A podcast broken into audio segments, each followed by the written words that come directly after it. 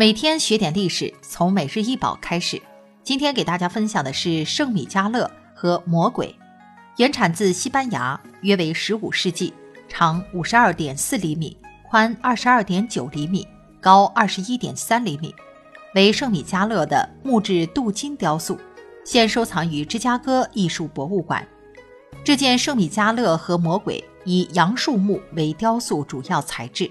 后以涂漆和镀金在外部进行加工，使得作品的轮廓和细节更加清晰。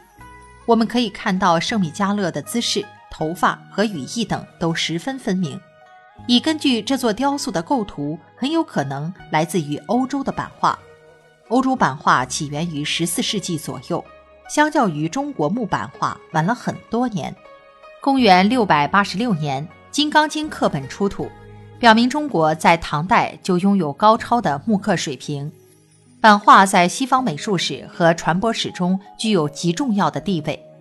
照相技术还没有发明之前，版画和古登堡发明的铅活字印刷术一起支撑起欧洲的文化艺术传播。这件圣米迦勒和魔鬼勾勒出圣米迦勒和魔鬼撒旦的战斗，撒旦躺在圣米迦勒的脚下。他的身体被圣米迦勒的武器所刺穿。圣米迦勒是神所指定的伊甸园守护者，也是唯一提到的具有天使长头衔的灵体。米迦勒这个名字的意思是与神相似。据圣经记载，与撒旦的七日战斗中，米迦勒奋力维护神的统治权，对抗神的对手，最终将其击败。在基督教的绘画与雕塑中。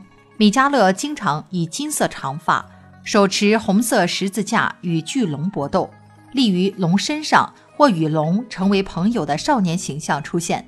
这里的巨龙就是撒旦。这件文物体现圣米迦勒给人带来的救赎与希望象征。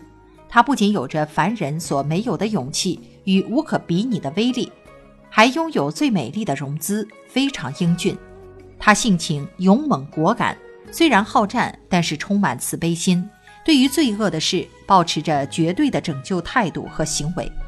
在旧约圣经中提及名称的天使仅米迦勒和加百列，但在基督教文化中，米迦勒却是最耀眼、最著名的天使长。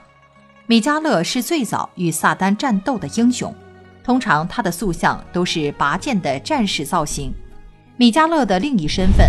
则是在最后审判时数算人的灵魂的天使，引导死人走向彼岸，并审判人死后的命运。